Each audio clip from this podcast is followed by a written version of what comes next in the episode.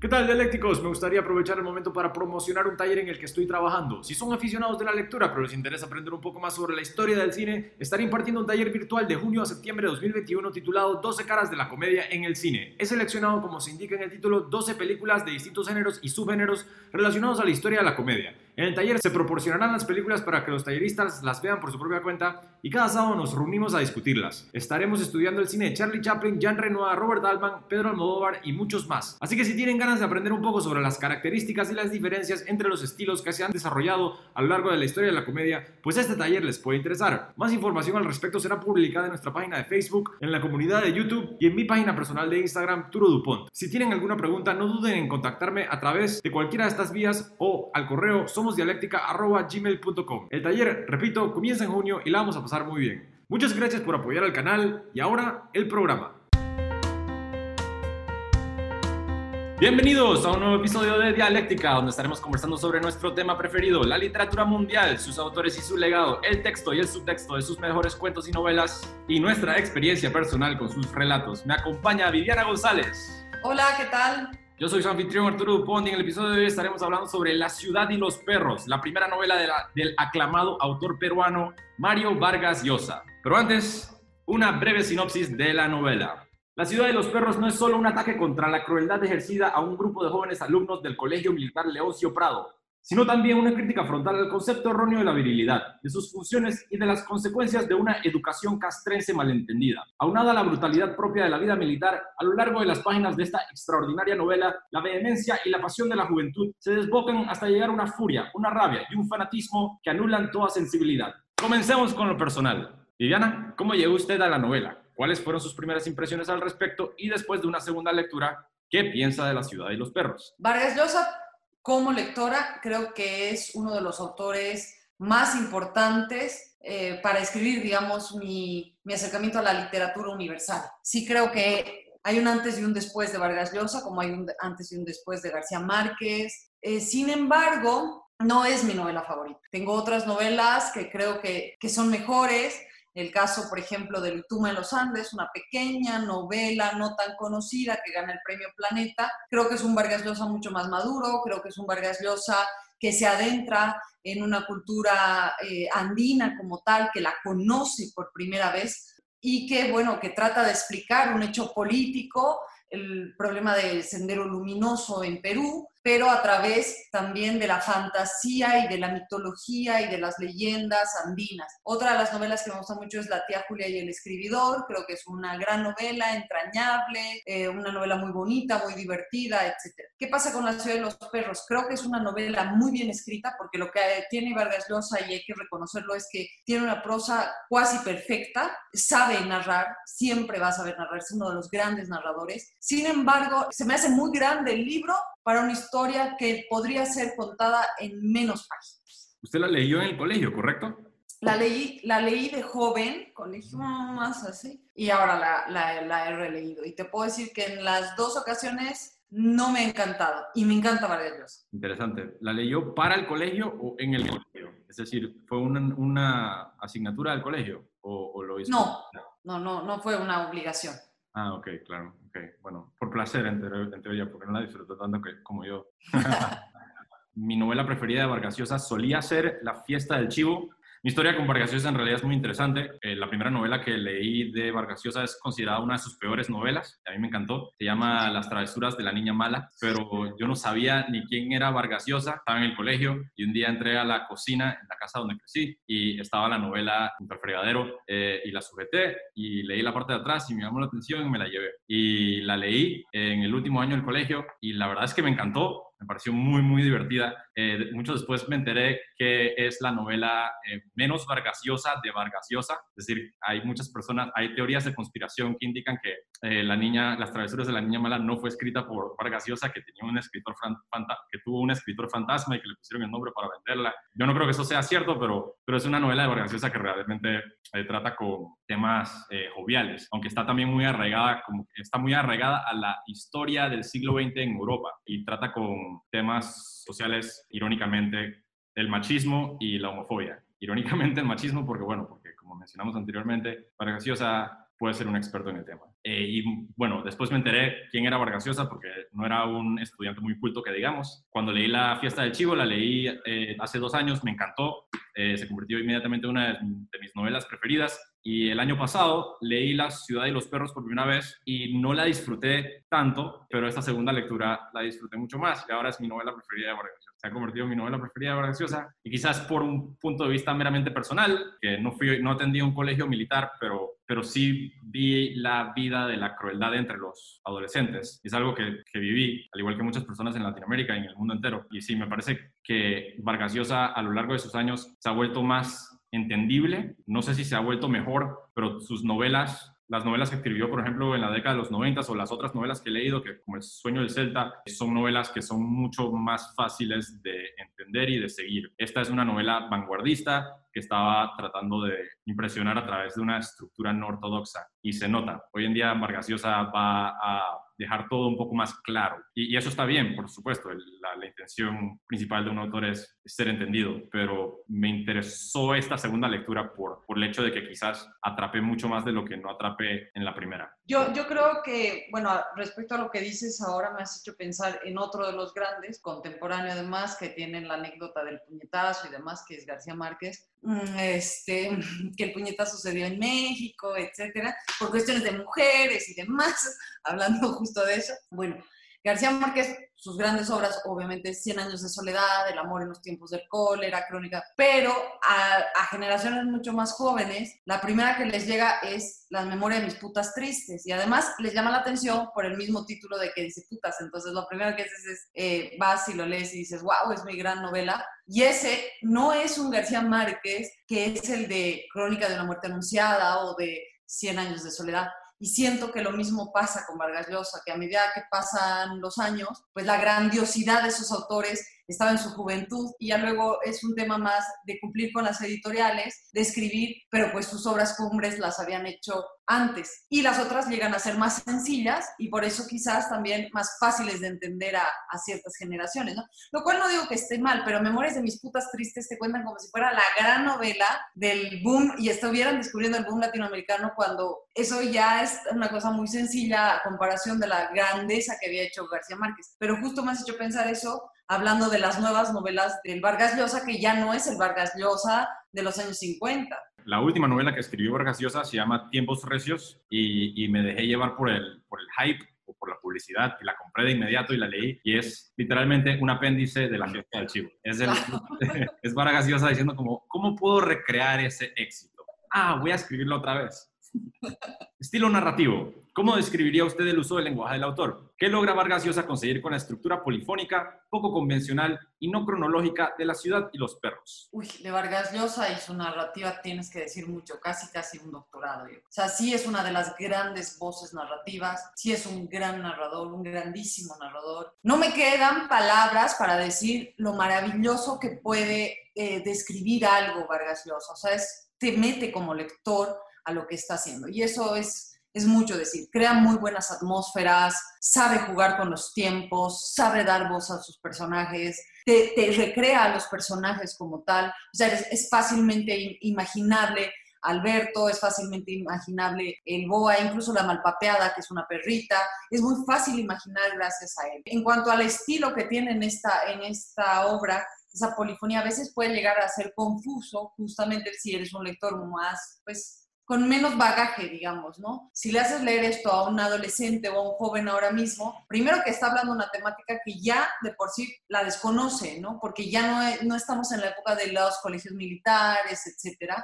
Y segundo, porque esa polifonía de las voces llega a ser a veces un poco confuso y sí necesitas prestar atención al libro, no puedes este, leerlo a medias o más o menos o estar entre una cosa y otra, sino que te exige una atención completa, pero además de eso, no, es, que te exija, es que lo disfrutas muchísimo. Es un narrador no poético, no puedo decir que jamás eh, Vargas Llosa hace prosa poética, en el caso de García Márquez, y siempre voy a mencionar a García Márquez porque siempre, siempre va a haber esa terrible comparación entre ellos dos, incluso quién ganó el Nobel antes y quién después, etcétera. El caso de, de García Márquez, sí hay una prosa poética en ciertas, en ciertas obras. En el caso de Vargas Llosa no, pero es un Vargas Llosa muy disciplinado, es un hombre que sabes a lo que iba, o sea que en todas sus obras está su biografía. Él quería ser escritor, él siempre habla de la escritura, entonces es un hombre que sabe narrar, sabe ser muy preciso en las palabras, nunca le faltan ni le sobran cosas. Eh, quizás, si habría que decir que le falta a Vargas Llosa en cuanto a su narrativa, es un poco más de, de poesía, ¿no? Un poco más de ser un poco de prosa poética, él es mucho más directo, digamos. A mí me parece que Vargas Llosa en particular, útil para, eh, y esto es meramente subjetivo y eh, excesivamente específico. Yo diría que el uso del punto y coma de Vargas Llosa es comparable con una nota de Mozart. Es decir, es perfecto. Siempre que lo veo es como que, ah, wow, qué bien, porque hay autores que siempre lo, usan como para eh, llamar la atención. Pero Vargas Llosa sabe construir una oración como nadie, es decir, como nadie. Y es totalmente cierto lo que dice sobre el hecho de que él, en ningún momento la, prosa de Vargas Llosa se convierte en algo floreado, él está tratando de, recrear un ambiente de una manera muy, muy específica y ese balance entre lo, seco y lo minucioso y lo, y lo real y sin entrar en lo poético y sin entrar en lo floreado, a mí me parece que es extraordinario. Yo sé que la, la comparación es inevitable. Yo pondría a Vargas Llosa por encima de García Márquez por un poquito nada más. Es en particular por eso, pues, porque siento que Vargas Llosa se restringe mucho y eso lo respeto un montón. En términos de la estructura de esta novela, es importante saber que durante cada espacio activo, cada salto entre párrafos, cada vez que uno encuentra un espacio en un párrafo, hay un cambio de cronología y en muchos casos un cambio de narrador. Si eso alguien me lo hubiese dicho durante la primera lectura de la hubiese disfrutado mucho más, pero nadie me lo dijo y la primera lectura estaba como estaba muy muy confundido porque entre cada espacio activo cambiaba el narrador y cambiaba el espacio. Ahora estaba un poco más anuente. En términos de estructura también otro consejo, algo que me hubiese gustado haber, sabido la primera vez que leí la novela es que uno de los narradores de la novela es un personaje anónimo, es un personaje que narra en primera persona y al final de la novela uno se percata de que es el jaguar. Y la primera lectura mi reacción fue como que, ah, mira tú, es el jaguar, interesante. Pero en realidad no lo encontré muy interesante, lo encontré así como, ah, wow, qué buen dato, acabo de, leer la historia del jaguar, pero no fue algo que me voló la cabeza. Pero ahora, leyendo la historia del jaguar, ya no de qué es la historia del jaguar, lo que estaba leyendo, pues lo pude disfrutar muchísimo más, porque en un, en un párrafo explican la crueldad del jaguar en el colegio militar y la, y la manera en la que maltrata a estos otros personajes. Y en el siguiente párrafo estoy leyendo sobre la vida trágica que tuvo el jaguar mucho antes y de dónde viene y por qué es así. Durante la primera lectura eso no lo vi, no lo vi hasta el final y esa fue quizás la parte que menos, menos me llamó la atención y durante esta segunda lectura esta fue la parte que a mí más me llamó la atención, el hecho de que el personaje quizás es una víctima de sus circunstancias. ¿Cuál es su personaje favorito y por qué? No siento ninguna así afinidad completa por algún personaje. Además, los personajes femeninos que aparecen, pues son mínimos. En primer lugar, tenía afinidad por Alberto, pensando que obviamente es Vargas Llosa, etcétera, y era el escritor y le gustaban las letras y hacía cartitas y demás. Pero luego la manera y la personalidad que tiene Alberto eh, en relación a los otros compañeros, pues hace que tampoco, que tampoco me guste bien. Pero mis dos personajes favoritos si podría llamarlo así, es uno, el esclavo, que es la víctima de todo esto, desde el nombre que le dan, el apodo que le dan, el esclavo. Sí siento que, que es una de, de, las víctimas de una sociedad eh, machista, etcétera. Y segundo, porque, bueno, yo vengo de la parte andina y sé lo que representa ese personaje, tanto para Perú y Bolivia, que es qué significa ser un hombre de los Andes, un indio, el cholo, este, en este caso es el serrano, ¿no? pues que también vemos en, en, la novela que es el que va a pasarlo mal y que le va a ir mal porque a todo serrano le va mal, porque todo indio pues termina mal, ¿no? Esa diferencia de las clases sociales también retratadas por Vargas Llosa de años antes, pero que pueden seguir representando la sociedad actual peruana, con eso a latinoamericana, creo que es un personaje central para hablar de esas diferencias sociales que querían remarcar Vargas Llosa y creo que lo ha dicho en varias entrevistas. Él quería que la ciudad de los perros sea un reflejo de la crueldad de la sociedad peruana, esos niveles, ¿no? De la aristocracia peruana y el cholo, etcétera. Y creo que el, que, pues, que el serrano expresa muy bien eso. El, el serrano Cava termina siendo el chivo expiatorio por lo del examen de química, lo votan del colegio. Ese personaje también me parecía muy interesante a mí y me llama mucho la atención el hecho de que, es decir, la, la novela se puede incluso considerar cruel si se basa solamente en el diálogo de los personajes. Los personajes son misógenos, racistas, clasistas, se insultan constantemente. Es decir, desde un punto de vista realista, a mí me parece impresionante. Es decir, yo no, no sé si la crítica de Vargas Llosa sea directa hacia el tema del racismo o, del prejuicio en general. Voy a decirlo desde un punto de vista personal. Yo crecí también en un barrio y también fue un colegio donde había bullying y el bullying es así. El bullying ataca con el prejuicio. Y me llamó mucho la atención el hecho de que está el Rulos, está el negro vallano, está el Cava, el negro vallano. Al Rulo se molestan porque, porque tiene pelo cholo, al negro vallano lo molestan porque es negro, al Cava lo molestan porque es serrano. Y el Jaguar eh, es de clase baja y el Alberto es una clase media alta y a él lo molestan por eso. Me, me llama mucho la atención el final de la novela cuando Alberto está con una nueva novia que se llama Marcela y Marcela lo está molestando porque Alberto tenía una enamorada que se llamaba Teresa y Teresa era de clase baja. Y cuando, le, y cuando le dice, se burla de él, le dice como que, ah, tienes pena, te da vergüenza porque saliste con una niña de clase baja. Y Alberto, en sus pensamientos, le, le, dice al lector que falso, que en realidad lo que le daba pena cuando estaba en el colegio militar era ser de clase alta, que salir con una chica de clase baja en realidad era lo que él necesitaba en ese momento para que no, para que no lo molestaran, pues, que era como parte del prejuicio también. Es, es, ese, ese epílogo ya entro después en el epílogo, que es mi parte preferida. Yo no sé si Alberto es mi personaje preferido, pero yo me identifico con Alberto. Me encontré mucho con qué identificarme con Alberto, porque lo encontré muy humano, lo encontré muy real. Yo sé, ¿por qué me pone esa cara? ¿Por qué? ¿Por qué me pone esa cara?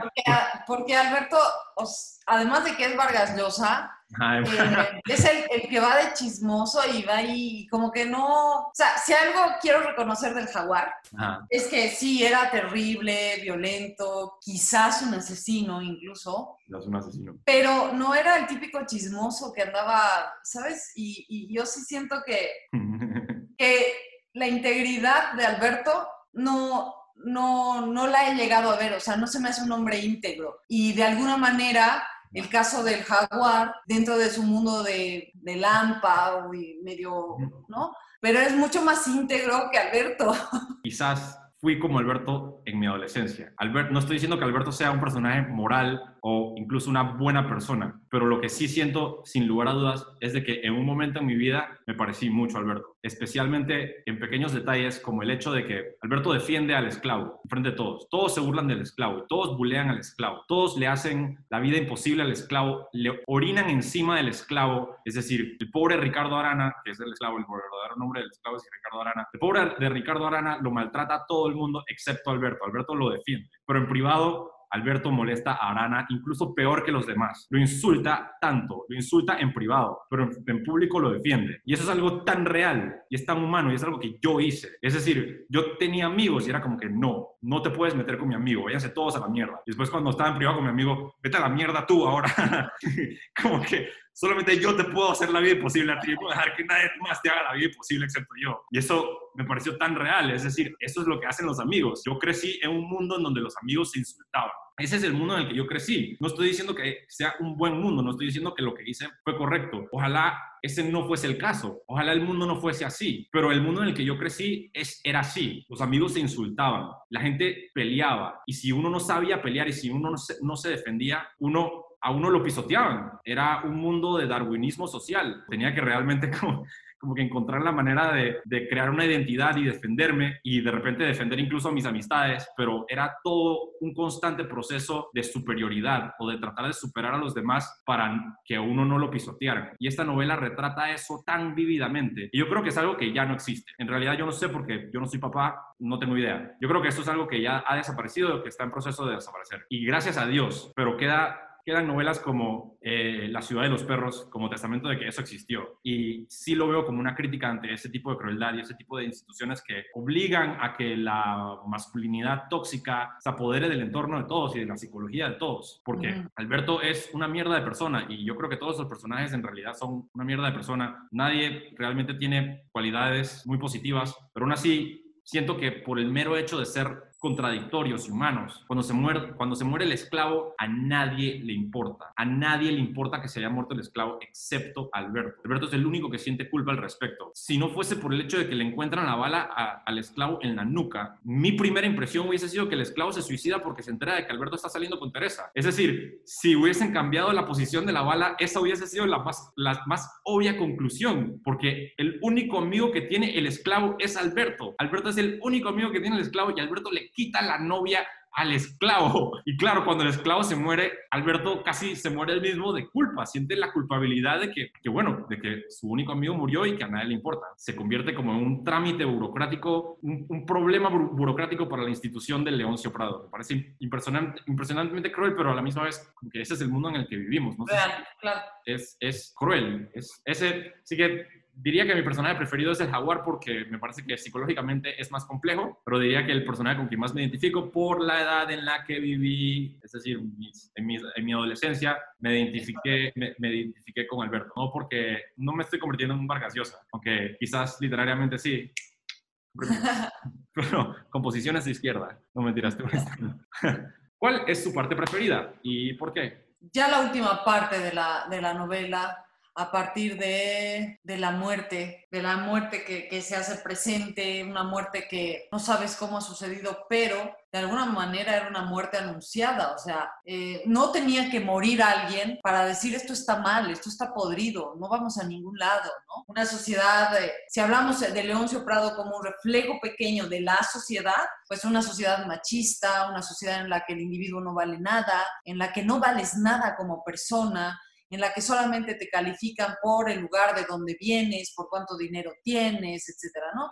Que uno viene de Miraflores y el otro no sé cómo va a estar con el cholo, qué van a decir, etcétera. Entonces, y además una sociedad violentamente machista, ¿no?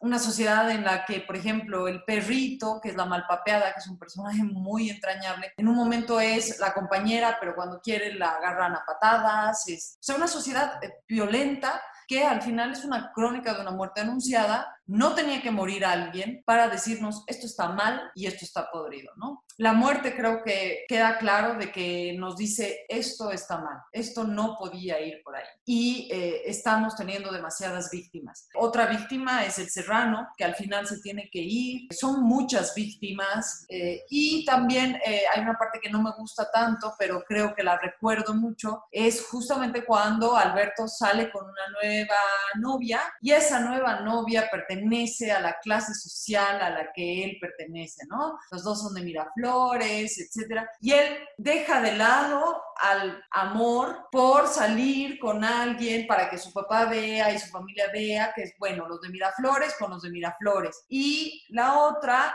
que él parecía que realmente le gustaba y le tenía cariño y etcétera, pues la, la, tiene que olvidar y la tiene que dejar de lado porque él pertenece a una clase social y él debe pertenecer a esa clase social. Y, y eso creo que queda muy claro, ¿no? Él tiene que estar con una chica blanca no importa cuáles sean sus sentimientos. Y creo que el hecho de que nos hable para Eslosa de que aparece un personaje nuevo con las características de una mujer blanca, etcétera, creo que también es otra crítica muy fuerte a la sociedad.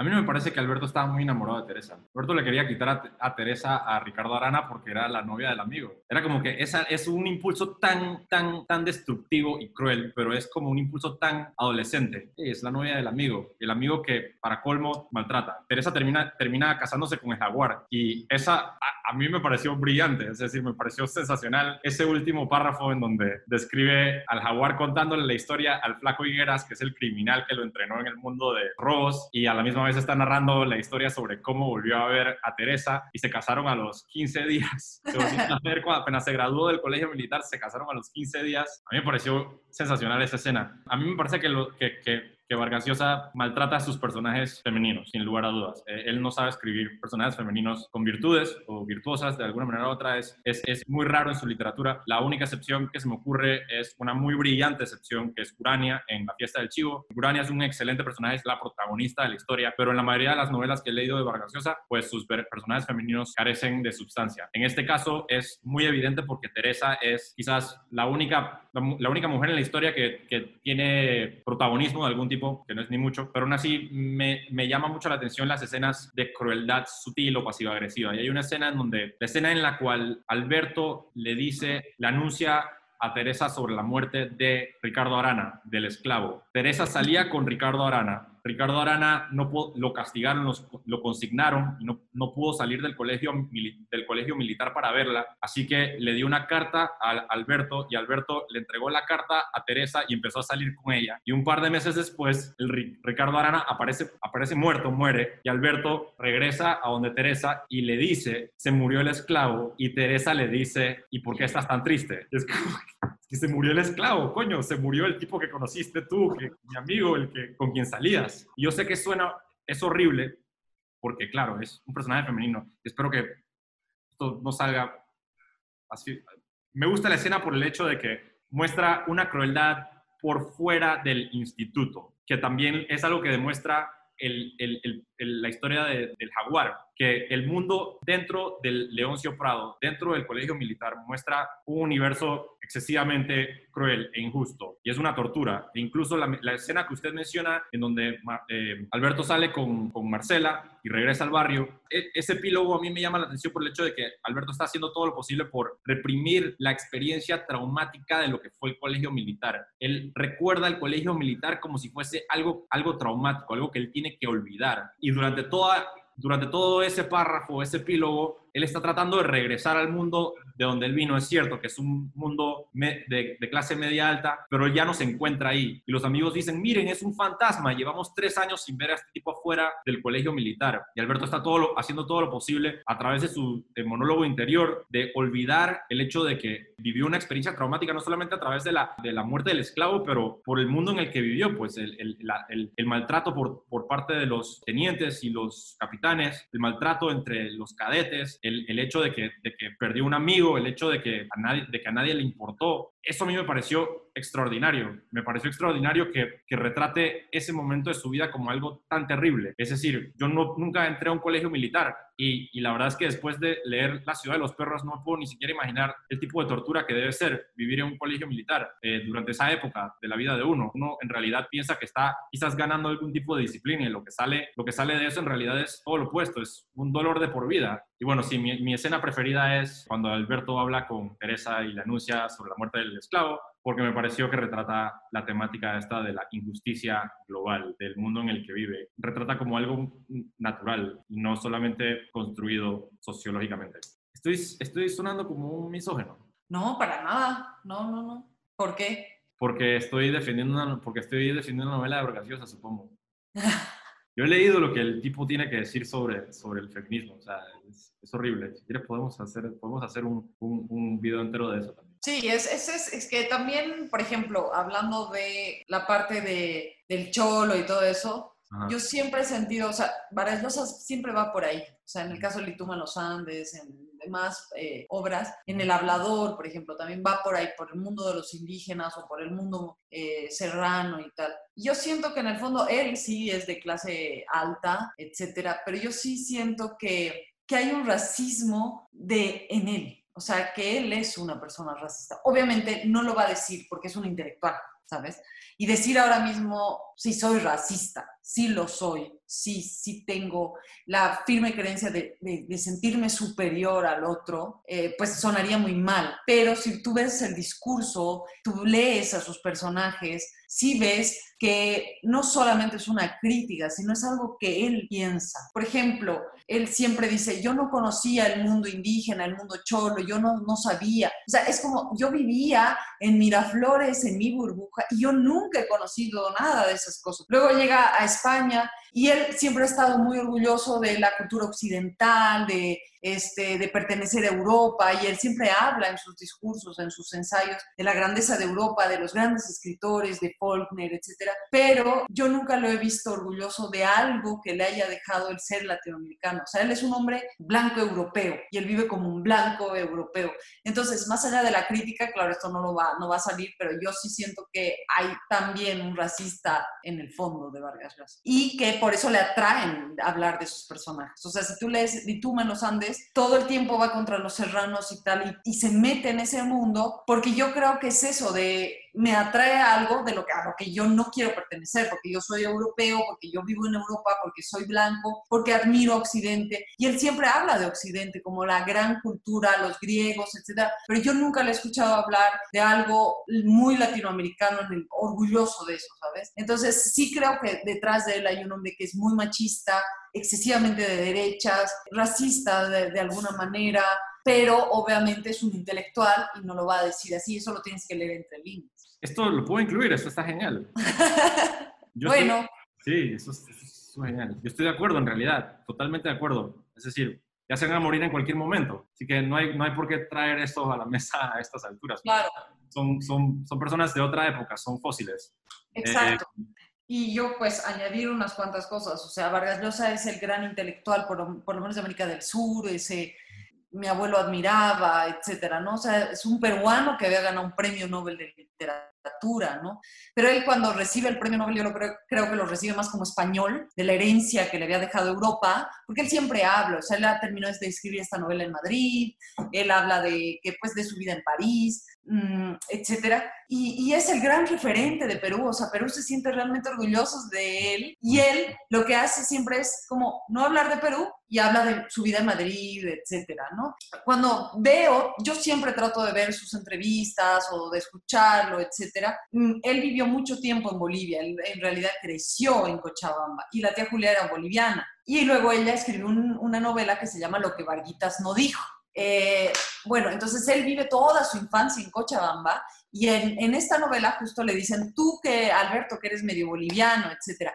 Y él tiene una obsesión igual con Bolivia porque pues es un país más ignorante, etcétera, pero siempre trata de mencionarlo en sus entrevistas. En esta última, justo en la pandemia, le dicen, ¿y qué añoras? Y él dice, añoro las tardes de Cochabamba. Y entonces yo dije, ya estás como desvariando, ¿no? Porque pues normalmente hablaba de París y de Madrid, pero ahora dice que añora Cochabamba, las tardes de su infancia, este, y siempre hay alguna mención a, alguien de Bolivia, etc. Y vuelvo a repetir, los peruanos se sienten completamente orgullosos de su premio Nobel y él menciona su gran llegada a Madrid cuando iba a hacer su doctorado en la Complutense, etc. y no menciona casi al Perú, casi no, casi no habla, es un Perú para él desconocido, o sea, él pertenecía a Arequipa, una zona más más fina en, Lima, en Miraflores, etcétera, pero el Perú profundo casi casi lo desconoce, ¿no? Entonces, cuando él agradece en La ciudad y los perros, cuando él agradece en el discurso eh, del Nobel, él habla de sus grandes autores de Europa, pero y los latinoamericanos que también todos nos sentíamos orgullosos del premio Nobel, de lo que significó Vargas Llosa, quedamos siempre eh, a un lado, ¿no? Yo, yo, yo la verdad festejé mucho que él gane el Nobel y su discurso fue mencionar Europa y la grandeza y, dar las gracias a Europa y, ya, cuando todo el bagaje de sus historias viene de América Latina, ¿no? O sea, esta historia es latinoamericana. Eso por un lado. Y por otro, también eh, quiero recomendar hay una película peruana, no sé el director, se llama Tinta Roja, es una gran película eh, peruana que hace eh, una crítica a cómo se trabaja el periodismo actualmente, ¿no? El periodismo amarillista, etcétera, sobre todo de América Latina, la nota roja, el donde el que recién pues, le, le ha cortado el pene a su marido, una mujer, van corriendo los de la nota roja, etcétera. Entonces, es una crítica a cómo se hace el periodismo en América Latina, de la nota roja, lo amarillo, lo morboso, etcétera, pero a la vez hay un escritor, hay un periodista que lo que quiere es llegar a ser como Varguitas y llegar un día a Barcelona a publicar su novela. Entonces, esa película también me transmite toda la idea de muchos peruanos de llegar a ser lo que Varguitas ha sido para el Perú. Bueno, dicen que el requisito número uno para ser uno un genio es tener una infancia muy jodida. Entonces, puede ser que, puede ser que simplemente no gusta del Perú porque tuvo una infancia muy jodida. Creo que también me identifico con eso. Tampoco, a mí no, tampoco me gusta mi país natal. Es decir, tampoco me considero allá. Y Roberto Bolaño tampoco se consideraba chileno, pero bueno, adoptó México. Y México sí es muy latino. Pero no lo culpo por odiar Perú. E, es, cierto que, que se, se, tira papeles ahora de, de europeo y claramente europeo no lo es cierto. Pero no lo culpo por odiar su país natal porque eso es parte de, de todo. Ningún genio está feliz en el lugar donde nació y ninguno es el profeta en el lugar donde nació. No. Y, y es muy posible que el Perú esté muy contento, y esto lo digo sin conocimiento previo, es muy posible que Perú esté muy contento ahora de que Vargas Llosa tiene un Nobel, pero quizás antes de, que antes de tener un Nobel quizás no, no les importó mucho. He pasado tiempo en Colombia y en Colombia el Gabo no es el Gabo que no es, uno dice el Gabo en Colombia y la gente dice, no, más, o menos. O sea, sí, lo leímos para la escuela, sí, lo teníamos que leer obligatoriamente, pero nosotros, ¿qué nos da? Sí, él vive allá en Cartagena. Ah, él vive ahí, sí.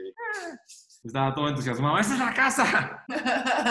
Sí, pero no, al, taxista no le pareció ni gracioso. ah, tenemos otros, hay otros. ¿Has leído los otros? No, no has leído los otros. Ah, se la pierde. Voy a comenzar esta pregunta con un pequeño, eh, con un pequeño preludio. Cuando yo estaba en la escuela, tuve que leer una novela que se llama El Señor de las Moscas. Y una de las preguntas que venía en el examen o en el ensayo era, ¿qué representa cada personaje?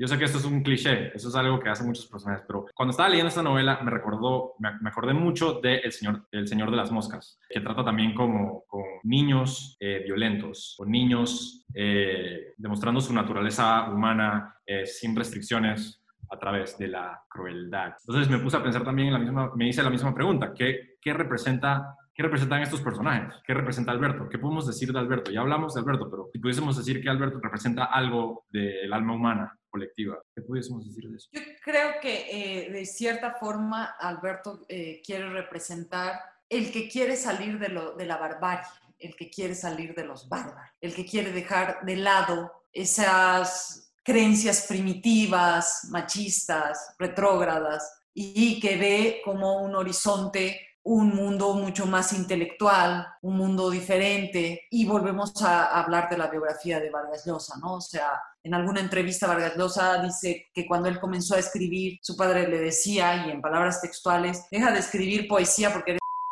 y quería que vaya a estudiar realmente su padre como el personaje de Alberto a Estados Unidos, ingeniería. Entonces, yo creo que representa muy bien ese Vargas Llosa, que quiere salir de una cultura bárbara y ve en Europa quizás, o en un continente, sí, en Europa yo creo claramente un, un continente mucho más rico, mucho más avanzado, mucho más cercano al arte, a la literatura, y olvidar ese machismo, ese primitivismo de una América Latina retrasada todavía, con procesos de dictaduras militares, ese mundo militar, tan retrógrado, porque al final sí es un mundo muy, muy retrógrado, con ideas eh, terriblemente machistas. Entonces yo creo que es la, aspiración de muchos jóvenes, quizás latinoamericanos más de esa época, que quieren salir ya de ese mundo tan cerrado, tan marcado por, por ese machismo y ven fuera un horizonte diferente, ¿no?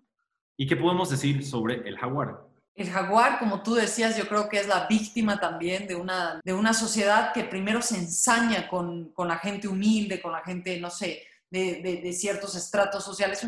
Él tiene una infancia terrible y ¿qué nos quiere decir? Que al final, pues él es producto de, de esa violencia y lo, lo único que iba a salir del jaguar era más violencia, no iba a salir nada bueno. Entonces, finalmente también de Leoncio Prado, de esa disciplina excesiva, ¿qué va a salir? Más violencia, e incluso replantearte el hecho de la cárcel, ¿no? Como institución de, de corrección en, en, en, la sociedad actual. ¿Realmente corregimos a los que entran ahí? ¿O solamente estamos generando más odio, más, más violencia y más rabia de esta gente que supuestamente luego se tendría que volver a integrar a una sociedad que finalmente no es la cárcel, pero que a nadie le importa quién ha muerto, a nadie le importa si lo han matado, nos interesan los crímenes de Siria, por ejemplo, o nos interesa un muerto ahorita en Oaxaca o un muerto en el Perú, o, o, seguimos con nuestro día a día. Entonces, es producto de una sociedad en la que no te importa nada, en la que tienes que seguir adelante y finalmente lo que estamos creando es más seres violentos, más seres cargados de odio, que finalmente es un sentimiento muy humano, o sea, no puedes decir, no, no deberías odiar, o sea, que está muy de moda también, ¿no? No odies y no sé qué, pero pues cargando tantas cosas que había cargado este chico que es el jaguar, también se puede llegar a entender sin justificar la manera en la que actuaba. A mí me parece que no está mal decir que no deberían de odiar. Está bien decir eso. es decir, no me gusta cuando la gente dice como que todo el mundo odia, así que tengo derecho a odiar. Es como que eh, no es saludable. No es saludable para el que odia Claro, pero si vienes, por ejemplo, de una sociedad en la que nunca le has importado a nadie, nunca has sido nada, nunca has valido nada, pues yo creo que esa misma sociedad es la que te orilla a odiar algo, a odiar al otro, al otro que, al que nunca le has importado. A mí me parece que lo, lo interesante del jaguar es que el jaguar se convirtió en el peor abusador del colegio porque lo querían abusar a él. Jaguar entró al colegio, al Leoncio Prado, en el tercer año y los de quinto lo iban a bautizar. Y, agarraron, y llegaron todos los de quinto, dos años mayores que el Jaguar, y en círculo trataron de hacerle crueldad, una crueldad que, sí, que el bautizo se llamaba, y el Jaguar se logró defender. Y organizó a todos los del tercero y formó el primer círculo, y los de tercero, por primera vez en la historia del colegio militar, le ganaron a los de quinto, y fue como esta victoria impresionante gracias al liderazgo de este tipo que venía claramente de un universo muy, muy cruel. Pero esa, esa secuencia me encanta. Me encanta cuando lo, eso es el puro principio de la novela que narra que el jaguar se convierte en el, en el perro más eh, peligroso de todos, pues porque el, el, universo del colegio militar es un universo de perro come perro, es un universo de darwinismo, eh, ni siquiera es darwinismo social, es darwinismo físico, violento, y, él tiene que ser de esa manera para sobrevivir. Y siempre tuvo que ser de esa manera para sobrevivir. Él lo entendió desde, eh, eh, desde el principio, pues. Ahora hablemos de Ricardo Arana. ¿Qué puede decir? Qué, nos puede compartir usted sobre el esclavo Ricardo Arana? Bueno, primero que te deja toda la incógnita, ¿no? Con ese personaje, Vargas Llosa. ¿Lo han matado? ¿Quién lo ha matado? ¿Ha sido un accidente? Yo creo que en el momento en el que no sabemos quién ha matado realmente al esclavo, quiere decir que todos lo han matado. O sea, todos somos culpables de los crímenes que suceden en la sociedad. Y creo que eso es muy importante de este personaje, ¿no? No se sabe quién lo mata. Puedes creer como lector, es el jaguar, ¿no? O sea, es él. Pero eh, yo creo que también podemos entenderlo como lo hemos matado todos. Y al final este, es la culpa de la sociedad. Nosotros como sociedad, al no actuar, con cada individuo, al no actuar, somos culpables y responsables de muchas cosas, ¿no? En el caso de la pobreza, de la miseria, de lo que está sucediendo en las calles, de las injusticias, cualquier joven asesinado por un policía, yo siento que no es solamente el policía que lo ha asesinado, o sea, somos nosotros. Lo que ha pasado en los Estados Unidos también creo que tiene mucho que ver con este personaje, ¿no? No sé, no puedo decir si realmente lo ha matado el jaguar, no lo dice Vargas Llosa, y en ese sentido yo creo que lo han matado todos, incluido Alberto, incluido el mismo Serrano, o sea, las mismas víctimas también son verdugos de alguna manera. Y yo estoy muy de acuerdo con eso porque sí creo que en el caso de los Estados Unidos, por ejemplo, por, por llevar esta novela a algo actual, no lo ha matado el blanco, no importa el nombre de ese policía blanco, lo ha matado una sociedad que independientemente de lo que hagan, es racista y no hay más. Lo mismo pasa en América Latina, o sea, ¿quién es el culpable de la violencia que, eh, pasa en México? somos todos, todos alimentamos esa violencia. Entonces, yo creo que todos los que pertenecían a Leoncio Prado son los culpables de la muerte del esclavo.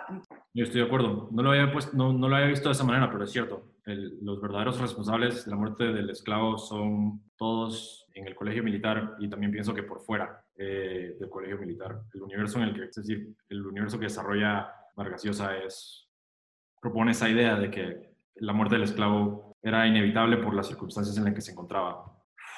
Fuerte, ¿cierto? Quería incluir al personaje Boa, pero no sé si sea no sé si sea muy importante. Bueno, lo voy a mencionar, lo voy a mencionar solamente para, para que el público entienda. Quería mencionar al personaje de Boa porque, por alguna extraña razón, Boa es uno de los narradores. La, la, historia tiene, tiene tres narradores. Tiene un narrador en tercera persona, el otro narrador es el jaguar y el tercer narrador es Boa. Y Boa es un amigo del jaguar que tiene una relación muy extraña con Malpapeada y, y parece ser como el, el, el, gracioso del círculo. Es el que, el que siempre está bromeando y es eh, el más crudo y el más vulgar de todos los personajes también. Entonces cuando, cuando el boa narra secciones de la historia, de repente el tono cambia y se convierte como que una farsa totalmente vulgar, donde describe los acontecimientos de una manera muy juvenil. Y me pareció interesante que Vargas Llosa eligiese a este personaje como uno de sus narradores. Me, parece interesante porque Alberto no es un narrador y Alberto es claramente un señuelo de, de Vargas Llosa y Ricardo Arana, el esclavo, eh, tampoco es narrador y Ricardo Arana es otro personaje muy importante. Y me pareció interesante que eligiese al Boa como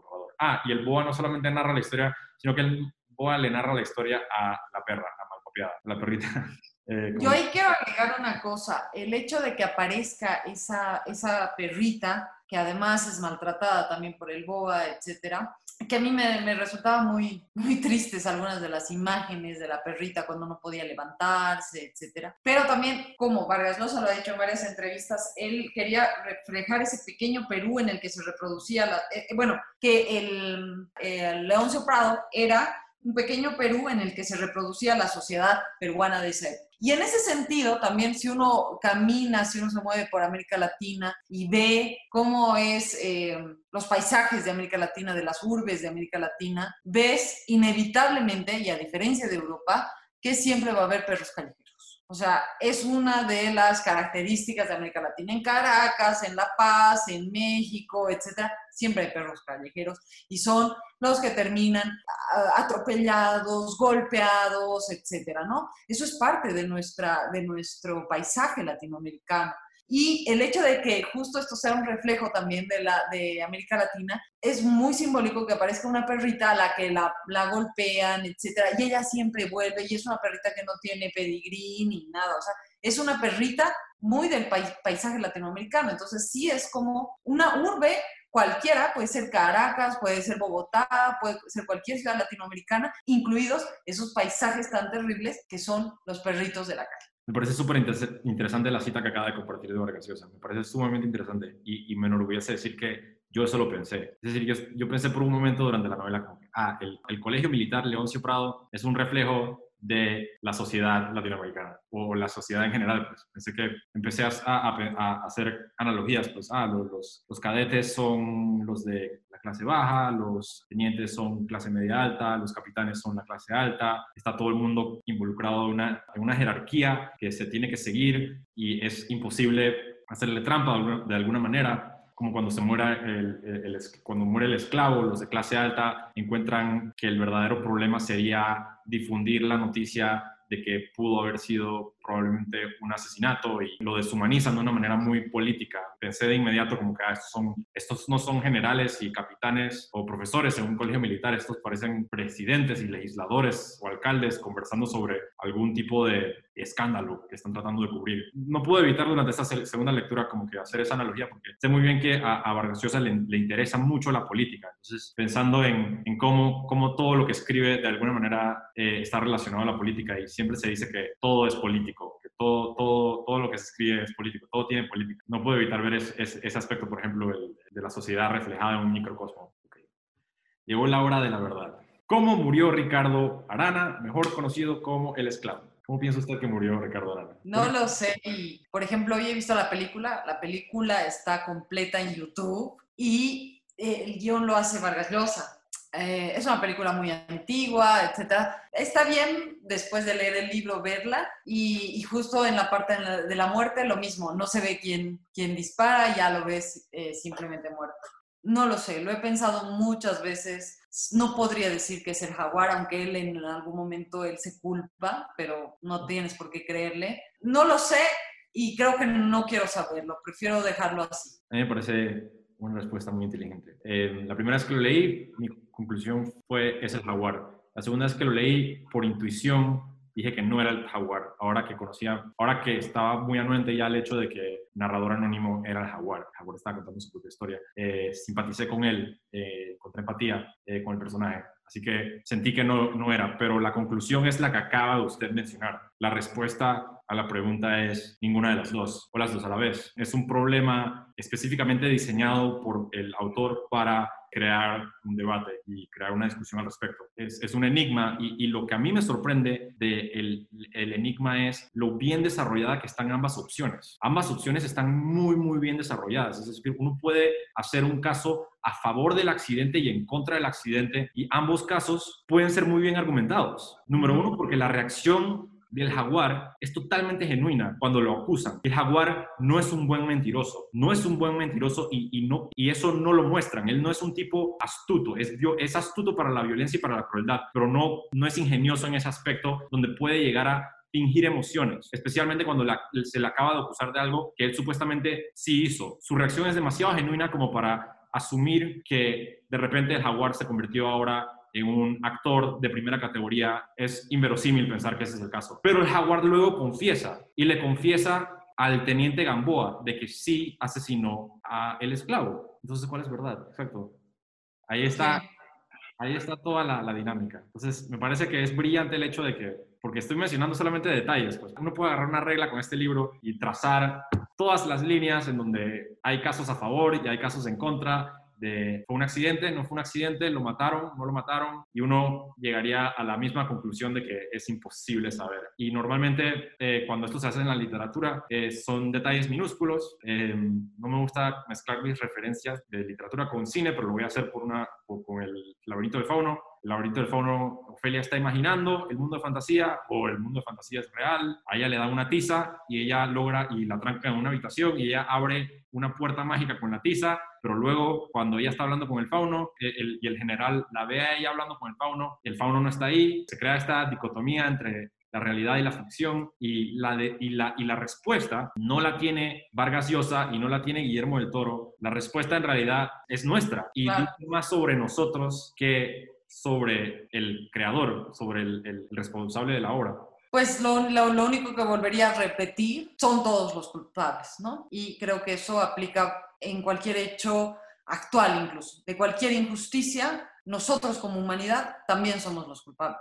Yo pienso igual y yo también siento que por eso es que Alberto realmente siente la culpa que siente, no solamente porque le robó a Teresa, pero yo siento que Alberto, por ser poeta y por ser escritor, entiende que él es responsable, que él fue responsable por la muerte de Arana de alguna manera eh, asociativa. Y yo creo que el jaguar, y esto también es, como, e, esto también es deducible, yo creo que el, el jaguar, la razón por la cual el jaguar finge o, bueno, confiesa haber asesinado a el esclavo cuando le escribe a, a Gamboa, yo creo que él confiesa porque el jaguar también llega a, sentirse culpable. Yo no creo que haya matado a Ricardo Arana, pero yo creo que, desde mi punto de vista, yo creo que eh, al, ser confrontado por Alberto, después de la pelea con Alberto, después de que todos los cadetes lo agarraran a golpe a él y lo maltrataran a él como él maltrató a, tantos, por tanto tiempo, que es como una expresión muy clara de, del karma, él confiesa haber matado a alguien quizás que no mató, pero indirectamente sí lo hizo. Es decir, él fue igualmente responsable de la muerte de Ricardo Arana, al igual que todos los demás. Por eso sí siento que es, esa, esa discusión entre Alberto y el Jaguar al final me parece también brillante, pues porque muestra, un, muestra primero la, ambigüedad de la verdad, los matices grisáceos de, de, la verdad y los matices grisáceos de la moralidad humana. Me parece tan, tan real. A mí me parece que los hechos que, o, los acontecimientos que se eh, demuestran en las páginas de la, la Ciudad de los Perros son, son realistas. Me parece muy realista, me parece una novela muy realista, que retrata de manera muy,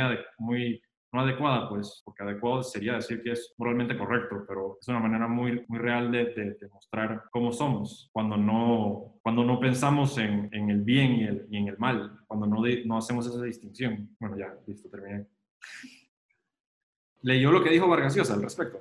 Lo que me enviaste, sí, y luego busqué en el internet también y o sea, te dejan lo mismo, o sea, Sí, exacto. La, la, respuesta de Vargas Llosa es igual como que, ah, elijan ustedes. Es como igual de ambiguo y te deja, pues, ok. Sí, pero en un momento dado sí admitió que el jaguar mató al esclavo. En un momento dado le dijo a alguien, pero, pero después dijo que no. Es decir... Como que se retractó. Se retractó, exacto. Se, se contradice constantemente al respecto, pero lo interesante es que ha hablado del tema la última vez que habló del tema fue como en 1997 y la novela se escribió en 1963. O sea que lleva todos estos años como que hablando de la novela. Entonces, es decir, me, me parece interesante la trayectoria. Y la primera vez que habló sobre el jaguar siendo el culpable fue como en el 74, hizo un poquito de investigación al respecto, y, y cuando, y cuando se retractó fue en los 90 y empecé a pensar como que, ah, ¿será que él ha madurado y cambiado como persona? Siempre tuvo la, la oportunidad de elegir. Y un, un, crítico francés le llamó la atención cuando acusó al jaguar y le dijo, tú no entendiste tu novela. Y después Vargas Llosa hizo todo como, elaboró sobre el tema este de que la obra en realidad no le pertenece al autor, sino que le pertenece al público. Yo creo que solamente lo hizo para hacer ese punto, ¿no? De que en realidad la obra no le pertenece a él.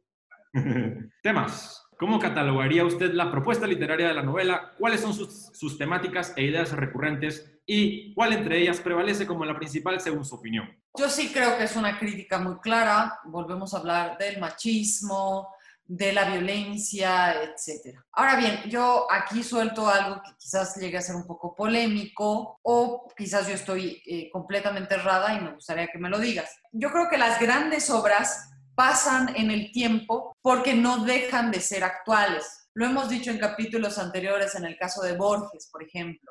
Borges nunca va a dejar de ser actual. Creo que Vargas Llosa va a pasar a la historia, pero no sé si La ciudad y los perros sí va a pasar a la historia. Por dos cosas. Soy mamá eh, y, los, eh, y también trabajo mucho con jóvenes. No, la juventud hasta mi época todavía hacían el servicio militar en Bolivia, lo que se llama la premilitar, etcétera, y como que conocían un poco el mundo. Es, venimos, somos hijos de gente que ha vivido las dictaduras militares en América Latina, etcétera, entonces como que lo conoces, ¿no? Pero ahora mismo, y por ejemplo yo hablo de México, yo les doy esta novela a unos jóvenes actuales mexicanos y te aseguro que no la van a entender porque van a decir, ¿qué es eso? ¿Qué me está queriendo contar? ¿Cómo es un colegio militar? No sé ni dónde están los colegios militares, cómo funcionan. Eh, si bien es un reflejo de la sociedad, pero a nivel temática, que es el, el, colegio militar, no sé si pueda perdurar de aquí a 20 o 30 años y se llegue a entender bien qué es un colegio militar. Te das cuenta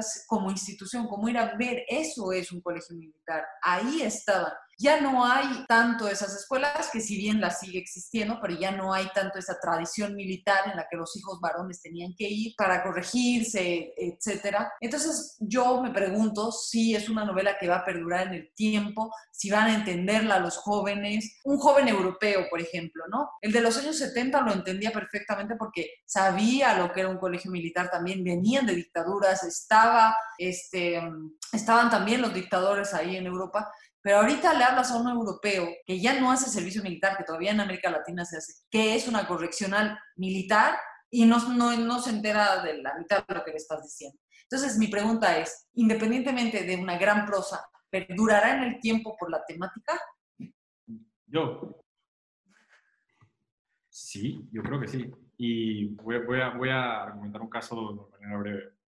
Eh, los hermanos Karamazov termina con un, con un drama legal muy, arraigado al Código Penal Justiciero de Rusia a finales del siglo XIX. Y ese Código Penal hoy en día no existe y no funciona, pero sigue siendo una gran historia y todavía se lee y sigue siendo muy influente, no solamente por el vocabulario, pero por los temas. Nadie sabrá que es un colegio militar en 100 años, pero la naturaleza de los, de los personajes es lo que realmente la llevará a la posteridad, me parece a mí. Yo tampoco sé muy bien cómo funcionan los colegios militares. Y el, la novela de Vargas Llosa no entra mucho en ese contexto. Es decir, asume que el lector sabe cómo eso funciona. No creo que por ese tipo de relevancia, eh, que es un tipo de relevancia eh, material o objetiva, pierda relevancia subjetiva en la manera en la que retrata una realidad humana, al menos de que los humanos realmente cambiemos en los próximos años y nos convertamos todos en mejores personas. Eh, como ese es como el lado, el lado positivista del coronavirus, de la pandemia. Pero eh, yo creo que la, la, la, novela retrata un aspecto muy, muy, muy oscuro de nuestra colectividad, de, de, nosotros como, como especie. Y, y, yo siempre he pensado, o leí un, le, leí un ensayo hace muchos años de un eh, guionista que se llama David Simon, que, que hablaba sobre el problema de toda, de toda civilización es el hecho de que está formado por instituciones. Las instituciones tienen jerarquías y las jerarquías están compuestas por humanos. Entonces, siempre y cuando existan instituciones, siempre habrá un problema. Pero el otro problema es que no podemos tener una sociedad sin instituciones. Me, me pensé mucho en eso aquí, pues, como que hay una jerarquía militar y dentro de la jerarquía militar están los cadetes y ahí hay una jerarquía y todas están regidas por algún tipo de poder o violencia. Y yo creo que eso no va a desaparecer.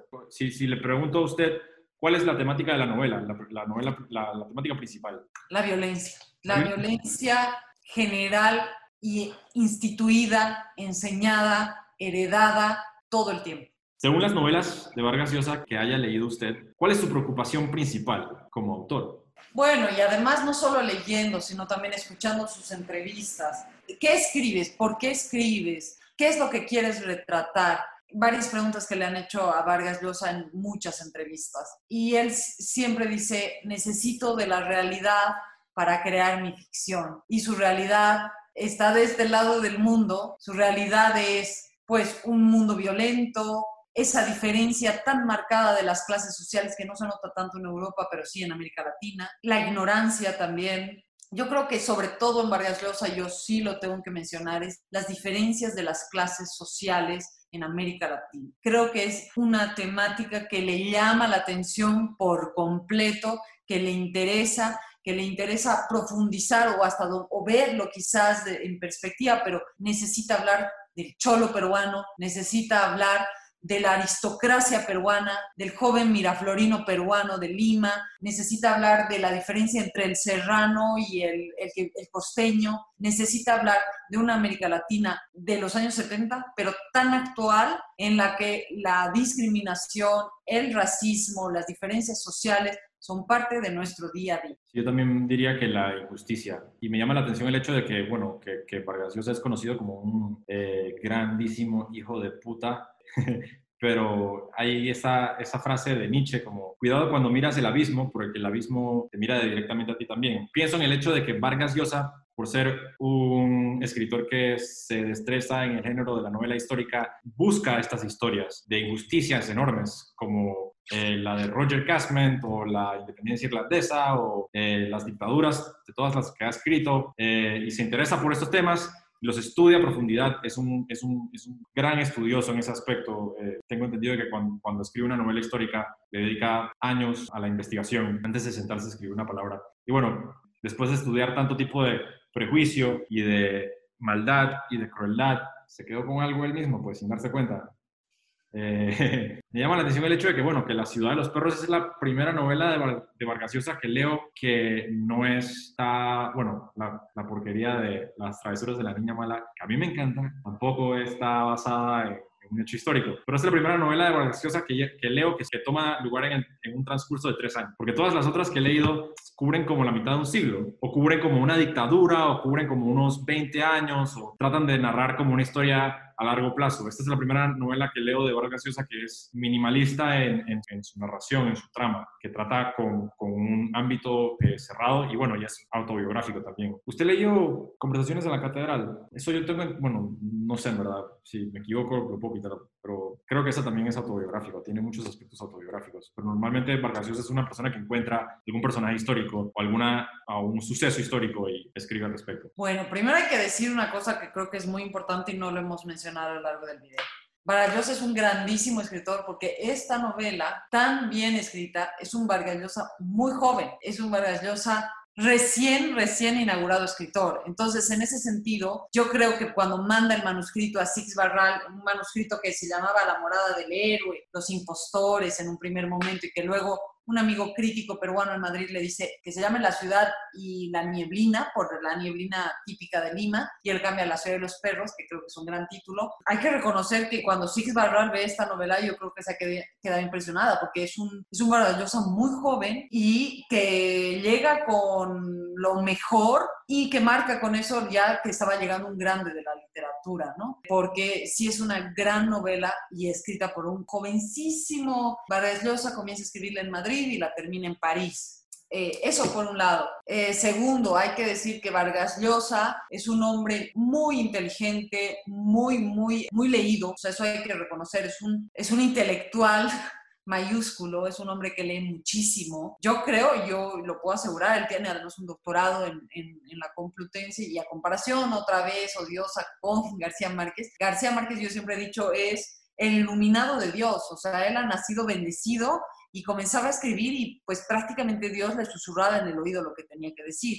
En el caso de Vargas Llosa, es el hombre que no nace con la estrella, y que la trabaja constantemente, ¿no? O sea, no sé si te acuerdas de la película Amadeus, el caso de Salieri contra contra Amadeus Mozart, ¿no? Más o menos ese es el Salieri de Vargas Llosa, al que le ha ido bien en este caso, y creo que García Márquez es el iluminado de Dios que le sale todo. Tomando en cuenta que, que, García Márquez no ha estudiado, o sea, era un periodista y demás, pero Vargas Llosa era doctorado con muchos idiomas, etcétera, era un hombre muy disciplinado y muy leído. En ese sentido, cuando le preguntan a Vargas Llosa qué has leído, te, te va a decir millones de libros, porque ha leído muchísimo. Pero sus grandes referentes como de todos los del boom latinoamericano, William Faulkner, obviamente Cervantes, es un gran lector de Madame Bovary, tiene varios ensayos al respecto, también lector de, todos los del boom latinoamericano, ha leído pues novelas en francés, en, en idiomas originales, o sea,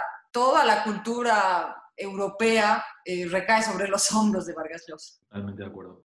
Hay una... Esto es un paréntesis, pequeño paréntesis al final de la novela, eh, Alberto está describiendo su futuro y está con la, chica esta de, Miraflores, Marcela, y está pensando en lo que va a hacer en el futuro y voy a estudiar ingeniería y bueno, como Vargas Llosa, hablando sobre su propio futuro, incluye la línea, me voy a casar con Marcela y voy a ser un Don Juan. Exactamente lo que hizo. escribió su propia profecía ahí. Qué honesto, qué honesto. Wow, qué bien. Pobrecita la novia de Vargas que estaba saliendo con él, en ese momento, dijo, ah, esto es ficción. ficción, ¿verdad? 100%. y, y, lo más raro de todo es que, bueno, Alberto resiente al papá porque el papá es un Don Juan también. Se sí. toda la novela criticando al papá porque el papá es un Don Juan y al final de la novela tipo, ah, yo también. Porque La ciudad de los perros es una novela optimista o una novela pesimista.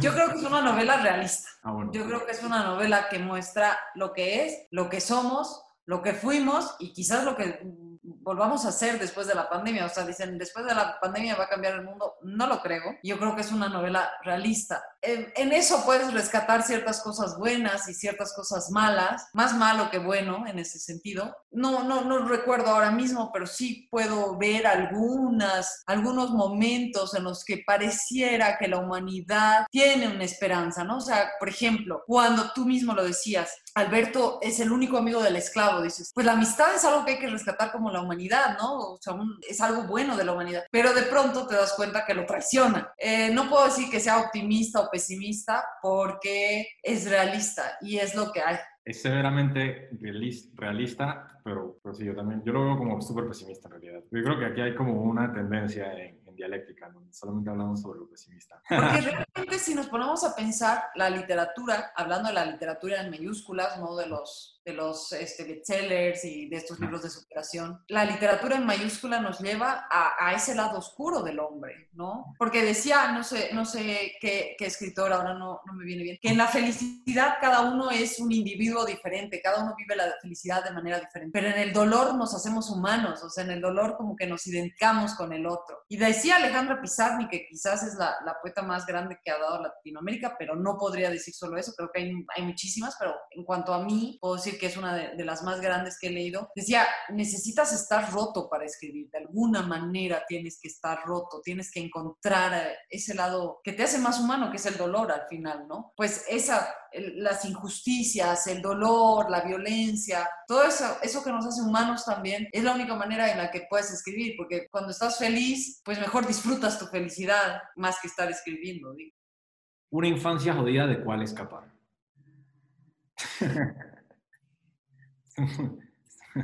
Sí, la verdad es que tiene un... Hay, hay, hay, la literatura en general eh, tiene una tendencia, eh, o la literatura que, que, que trasciende, tiene una tendencia pesimista. Hay una tendencia pesimista en la literatura que trasciende muy por encima de la optimista. Y sí, la verdad es que uno encuentra realmente el optimismo y el pesimismo, y esto lo he pensando ahora porque se ha vuelto una pregunta popular aquí en el programa. Entonces lo he pensando últimamente y, creo que eso es, la, respuesta siempre se encuentra como que en el pilo de la novela o en el final. Y la verdad es que eh, eh, el jaguar se casa con Teresa, es decir, encuentra su final feliz. El flaco Higueras incluso lo invita a que se convierta en un delincuente nuevamente y, el jaguar rehúsa la oferta y dice, no, ahora no. Todo el mundo le dice al jaguar siempre lo mismo, tú vas a terminar en la cárcel, tú vas a terminar en la cárcel, tú vas a terminar en la cárcel. Y él mismo se lo cree y lo dice, a mí eso me lo decía mi mamá todo el tiempo. Mi mamá, mi mamá me decía a mí todo el tiempo, no mi mamá, el jaguar decía a su mamá, todo el tiempo tú vas a terminar en la cárcel. Y el jaguar no terminó en la cárcel. Es decir, lo que estoy diciendo es que no es enteramente pesimista. Pesimista, exacto. O sea, siempre hay una pequeña, pequeño paso para, la, para, para creer en algo. Aunque sea mínimo, hay algo que luego te da una bofetada a la realidad. En el caso de la amistad, lo vuelvo a repetir, creo que es un valor de los más importantes de la humanidad, ser leal al amigo. Y cuando dices, bueno, Alberto es un buen amigo y de pronto ves la bofetada que le da y ahí me cayó fatal, pero bueno, hay algo, todavía nos queda la amistad, todavía nos queda el amor, todavía nos queda la esperanza, aunque sea pequeñito, pero queda algo. Alberto es un pésimo amigo, pero sí. Pero cuando al jaguar lo acusan de ser el soplón responsable detrás de la cuestión esta del licor y los cigarrillos, el jaguar en cierta manera se sacrifica por Alberto. Es decir, al fin y al cabo, él dice que no lo hace porque no es un soplón. Dijo, un soplón es lo peor que puede existir en un planeta, es un soplón. Si la gente quiere pensar que yo fui el responsable detrás del problema esta que se agarran con los eh, tenientes del colegio militar, eh, que lo piensen. Yo no voy a acusar a nadie. Es decir, el jaguar no mostró empatía cuando el esclavo murió, porque cuando el esclavo muere, el jaguar literalmente dice, se lo buscó. Y todos están como que, mae, no hables, como que, hey, no hables así del muerto, por favor, no hables así de un muerto. Y el jaguar aún así habla horrores del esclavo, pero le dolió el hecho de, ver que Alberto sí le dolió, que Alberto sí estaba afectado por la muerte del esclavo. Y por eso en cierta manera se sacrificó porque el jaguar no solamente lo golpearon, sino que perdió su estatus como alfa, perdió su liderazgo sobre todos los, todos los cadetes. Y bueno, sí, eso también demuestra algún tipo de redención. Realista, pesimista, optimista, está por ahí. ¿Tiene usted una novela preferida de, de Mario Vargas Llosa? Sí, me gustan eh, mucho Bitumen en los Andes, es mi novela favorita, una pequeña novela no tan conocida, pero que, la, que, que, sí invito a que la lean porque sí te, te adentra en un mundo muy, muy interesante. Es un Vargas Llosa eh, que quiere conocer más allá de lo que ya nos había puesto pues en pinceladas en esta novela, ¿no? Sabemos que hay un serrano, sabemos cómo son, sabemos lo que es la discriminación, pero ya ahora vamos a entrar en Bitumen en los Andes a algo mucho, a, un estudio mucho más profundo de qué hay detrás de un hombre serrano, por ejemplo, ¿no? Y también me gusta mucho La tía Julia y el escribidor. Eh, es una novela entrañable, es una novela divertida en la que otra vez vemos a un Vargas Llosa que quiere ser escritor, que se enamora, que es lo que pasa en la vida real, de una tía política que es mucho mayor que él, que es, que es Julia, eh, Julio Urquidi, que se van juntos a Madrid, entonces comienza a encontrar en Madrid cómo es el mundo, cómo es Europa, vive su primer amor con una mujer mayor. Creo que es, es muy divertida, es muy, es muy amena y, y, me quedo con esas dos novelas de Vargas Llosa. Yo tengo a la tía Julia la escribidora y no la he leído, lo voy a leer. ¿Hacemos un episodio? Sí, podría ser, aunque la tendría que volver a leer. Vale, más adelante, más adelante, más adelante. Mi novela preferida de Vargas Llosa es esta, no lo era antes, ahora después de una segunda lectura, esta se ha convertido en mi novela preferida. La verdad es que la amo, me encanta. Tengo sentimientos encontrados con la novela por, el hecho este de que, por la anécdota, personal, pues, que el hecho de que me acuerdo de que el mundo en el que crecí era quizás no a, esos niveles, pero era, era un mundo cruel. Y la amistad, a pesar de todo, era una amistad eh, bastante cruel también. Pero así era la vida, pues. Y, la verdad es que ojalá no hubiese sido de esa manera, pero así era. Y bueno, uno no puede evitar ver incluso los momentos malos con, algo de nostalgia. Es decir, le encontré mucha nostalgia a esta novela, la verdad. Eh, el barrio, los amigos de la escuela, la manera en la, que, en, la que, en la que se molestaban, que se defendían, que se odiaban, que era, eh, como digo, me, acuerdo el día en el que, en el que, en, el que dije, voy a tener que ser un hijo de puta porque ese es el mundo en el que vivo. Y me convertí en un hijo de puta. Pero, pero era como que ¿no? darwinismo, era darwinismo social, no tenía otra, no tenía otra alternativa. Entonces sí, me, y, era escritor también cuando estaba en la escuela y también escribía poesía, entonces también tenía esa, eh, esa, esa conexión Y voy a recomendar Las travesuras de la niña mala porque yo creo que tiene que ser reevaluada para la posteridad.